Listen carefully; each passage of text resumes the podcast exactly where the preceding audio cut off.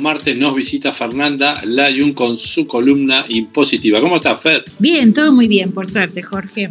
Me alegro, me alegro. Bueno, eh, en estos días estuve este, por llamarte porque tenía muchas dudas con respecto a lo que todo el mundo está hablando, que es lo de la renta inesperada. ¿De qué se trata? Bueno, viste que semana a semana eh, todos trabajan para darnos tema de conversación, ¿no es cierto? Sí, totalmente. Hoy no tenía muchas cosas, pero bueno, de golpe apareció lo del impuesto a la renta inesperada esta idea, que eh, por ahora es una idea que anda circulando, ¿no es cierto? Donde alguien dice, che, hay un montón de gente que tuvo un beneficio fuera de, fuera de lo esperado por la guerra y es que hizo que aumentaran muchísimo el precio de los cereales, que aumentaran muchísimo el precio del petróleo, que aumentaran muchísimo el precio de algunos plásticos o algunos productos químicos.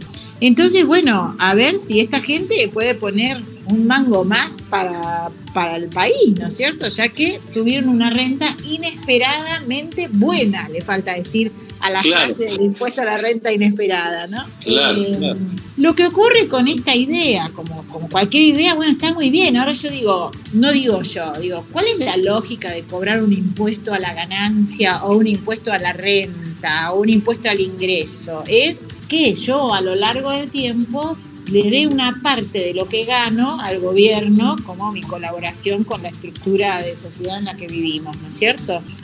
Y bien, allá las empresas no son parejas en su historia y lo mismo que las personas, no todos los años se gana plata. Hay años que se gana más plata, hay años que se gana un poquito menos, hay un año en que gano muy poco porque invierto mucho y si soy una persona, digamos que me pongo a estudiar, hago un posgrado, pago mucho de matrícula, me compro muchos libros porque pienso que en los años siguientes voy a ganar plata. Y entonces hay ciclos y el impuesto a las ganancias funciona de tal manera que yo, si hoy pierdo plata, esa pérdida me la voy a poder descontar de ganancias futuras durante un plazo de, en el caso de la Argentina, cinco años. Otros países tienen plazos diferentes, otros países dicen, bueno, si hoy ganás, pagame el impuesto, pero si el año que viene perdés, entonces te dejo que te devuelvo impuesto, porque hubiera sido como si en el primer año me pagaste de más. Y en general el impuesto a las ganancias mira ciclos, no mira momentos puntuales. No, mira, hoy martes 19 de abril ganaste 5 pesos, entonces dame el 1,5. Mira un, periodos más largos. Entonces esto de la renta inesperada, con lo inesperado que se encuentra, es que está bien, hoy la renta es inesperada. Y todas las empresas que les fue horrible con la pandemia, entonces ¿qué había que hacer?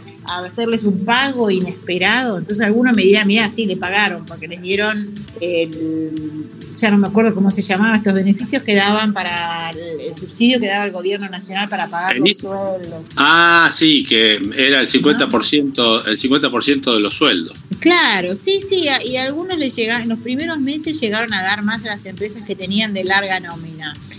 Entonces digo, bueno, está bien, pero eso hacía que eh, eso no, no, descontaba del impuesto y en el fondo la empresa no declaraba el resultado verdadero. Entonces yo puedo decir, si a mí me vas a querer hacer pagar impuesto porque yo tuve una ganancia inesperada, que decir, no es que me vas a cobrar el 35%, me vas a cobrar el 35 más un 20, un 30, no sé en qué estarán pensando. Digo, el día que yo pierda plata, ese, esa pérdida me vas a tener que dejar tomarla a, cuenta de futuras ganancias o descontármela de alguna manera o que me genere algún crédito de alguna naturaleza, ¿no es cierto? Y, y eso es lo que tienen de, de, malo, de inequitativo y que no funcionan en sistemas, no, no, no funcionan en sistemas a mediano o largo plazo, estos impuestos a la renta inesperada, excepto cuando se trata, por ejemplo, nosotros tenemos uno así que es el impuesto de juegos de la, de juegos de la ley de juegos y sorteos, ¿no? Cuando uno tiene un cobra un premio, una lotería o algo de eso, a partir de un cierto monto se descuenta impuesto a las ganancias. Y esa es una suerte de renta inesperada. ¿Por qué? Porque la puede cobrar cualquiera, sea que esté inscrito en impuesto a las ganancias o no, sea una persona que tiene ingresos o no tiene ingresos, un buen día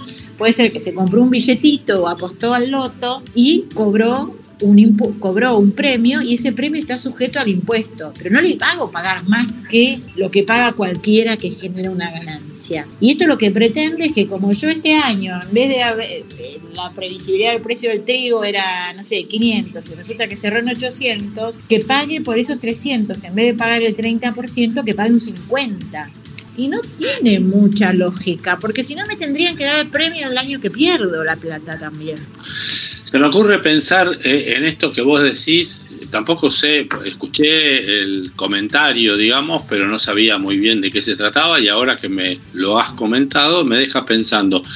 Eh, el, ejemplo que diste del trigo, por decir algo, ¿no? Entonces, eh, el, el, impuesto, el impuesto este estaría, una vez que te liquidó lo que vos normalmente entras o lo que normalmente estaba y el excedente lleva el impuesto o todo. Y bueno, no, no sé no sé cómo lo van a escribir. Claro, la idea, la renta inesperada, entiendo yo que se, tienen que ser esos 300 extraordinarios. O sea, cómo lo van a medir tampoco lo sé, porque digo, ¿cuál es verdaderamente la inesperada? ¿Quién dice cuál era la esperada? ¿Cómo mido yo? Y tal vez en el, caso, en el caso de granos, o sea, que al principio pusiste el de la soja, pienso, ¿eh? no tengo idea de estas cosas, pero si la soja eh, antes de la pandemia estaba a 600, bueno, hoy se calcula que 600 más la guerra a lo mejor se vende a 700, eh, es sobre esos 100 que están de excedente, pero no soy quien para decirlo, solo lo estaba pensando y por eso lo comenté. No, em, es que lo que vos decís es muy atinado, Jorge. Lo que pasa que como en impuestos las cosas terminan traducidas en cosas que dan X pesos con centavos. Entonces la pregunta que viene después es, ¿cómo definimos lo extraordinario? ¿Qué vas a agarrar cada cereal y a decir cuánto fue lo extraordinario? ¿De, ¿De, 400 a 600 o de 405 a 605? Porque no da igual la cuenta. No, no, no, con seguridad que no. Entonces eh, es realmente un brete complejo en el que se metería el Estado o el gobierno o cualquiera que, busque eh, aplicar algo así de este nivel de, como hacerlo como si fuese algo sencillo, no es tan sencillo. Y la verdad que tampoco es justo si no me lo van a devolver el día que eh, vengan las malas, ¿no? Claro. Porque las cosas es como el matrimonio, en las buenas y en las malas. Y en las malas, ¿qué me vas a dar, amigo? Claro, sí, se entiende perfectamente. Pienso también que eh, ahí eh, entra la intervención del Estado eh, en función de balancear, digamos, los ingresos de la población, ¿no? De los que más tienen, que puedan pagar para los que menos tienen. He escuchado esto de, y bueno, pero ganan siempre los que más tienen y siguen ganando. Em, independientemente de que si uno está de acuerdo o no está de acuerdo, eh, entiendo la lógica de lo que vos decís y, supongo que no está bien, ¿no? Eh, pero bueno. pero yo, también apoyo esto que vos decís de no puede ser que siempre ganen, ganen más los que ganan más o los que más tienen. Eso es cierto también. Pero entonces, si ese es el objetivo, tenemos que ir por otro esquema que hemos hablado unas cuantas veces, que es el decir, bueno, ataquemos la evasión porque si todos pagamos el 30%, como un empleado en relación de dependencia paga el 35% de su sueldo en impuesto, bueno, que lo paguemos todos y que no sea que el vecino que tenga el parripollo venda todo en negro y no pague nada. Oh, Esa es la esencia de la injusticia. Sí, sí, lo que, lo que sería el poder de policía, digamos, de controlar. Eh, claro. que con César eh, siempre hablamos de, de este tema y él refiere a que, claro, faltan inspectores, no es como antes, los rajaron, nadie controla. Y él decía, este, y siempre comenta esto de que en el mismo precio que está en la góndola debería figurar el local, la fecha y de esta manera que cada uno de nosotros se convierta en algo así como el, reportero, digamos, ¿no? El que reporta el, estado de los precios, si se cumplen, si hay precios cuidados y demás. Pero bueno, sobre todas las tareas que tenemos, agregarte una más también está cuestionado. Eso, eso ya fue eh, eh, intentado alguna vez con una norma que decía que el consumidor era el responsable de que le dieran factura en el local o en el negocio. Me acuerdo, sí, me acuerdo. Me acuerdo. iban a buscar a la gente a la salida de los shopping o de los negocios de los shopping y vos podías terminar con una multa, vos particular, si resulta que no te habían dado la factura y no, no dio resultado. Otro intento de eso fue Loteriva, cuando vos las facturas las mandabas al, por sobre a una lotería, pero otra época, ¿no? Las mandabas por sobre en un papel y se hacía una lotería y te, vos te ganabas por todo. Entonces con todas tus facturas en blanco participabas. Pero la realidad es que hoy, con, la, con, el desarrollo de los sistemas, con la existencia de la virtualidad y, todo, todo lo que es las computadoras y las formas de comunicación, no hay que poner personas a hacer esto, es poner, lo que hay que poner es personas, programadores a que desarrollen sistemas para desarrollar controles cruzados que pueden, pueden anularte prácticamente la evasión.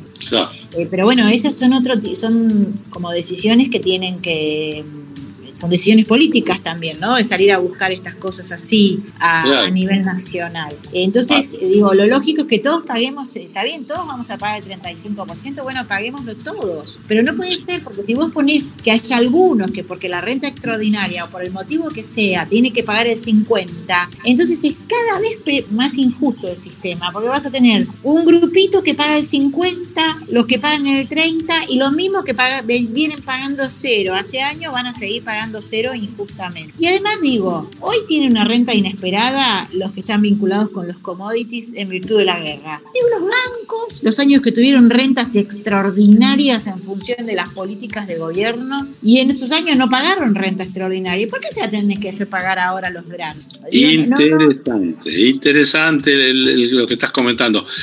De todas maneras, eh, llevemos paz eh, a, los que puedan ser perjudicados en este caso, porque solo se trata de un comentario, no hay nada firme todavía. Eh, se trata de un comentario, totalmente, no hay nada firme, por lo menos que haya llegado a mi escritorio, no hay ningún, este, ningún modelo, nada que, nada que leer en concreto, digamos. Bien, Así que es algo que lo, podremos ir, si, si avanza, lo vamos a tener que ir desarrollando en las próximas reuniones. Ahí está, el martes que viene, pero antes, este, ya que mencionaste tu escritorio, vamos a decirle a la gente dónde te ubican. Y nos pueden ubicar en Instagram, que es arroba lfs.tac. Allí y en eh, esta columna se publica en Panorama Tributario eh, como un podcast en Instagram y en Google y en varias plataformas. Allí si quieren la pueden buscar y la escuchan en diferido cuando les quede más cómodo. Perfecto, así pasaba Fernanda Layun especializada en todas las cuestiones impositivas y hoy con la renta esta famosa extraordinaria. Vamos a ir a un corte, Fer, y nos vemos el martes que viene. Nos vemos el martes que viene. Un beso, Jorge.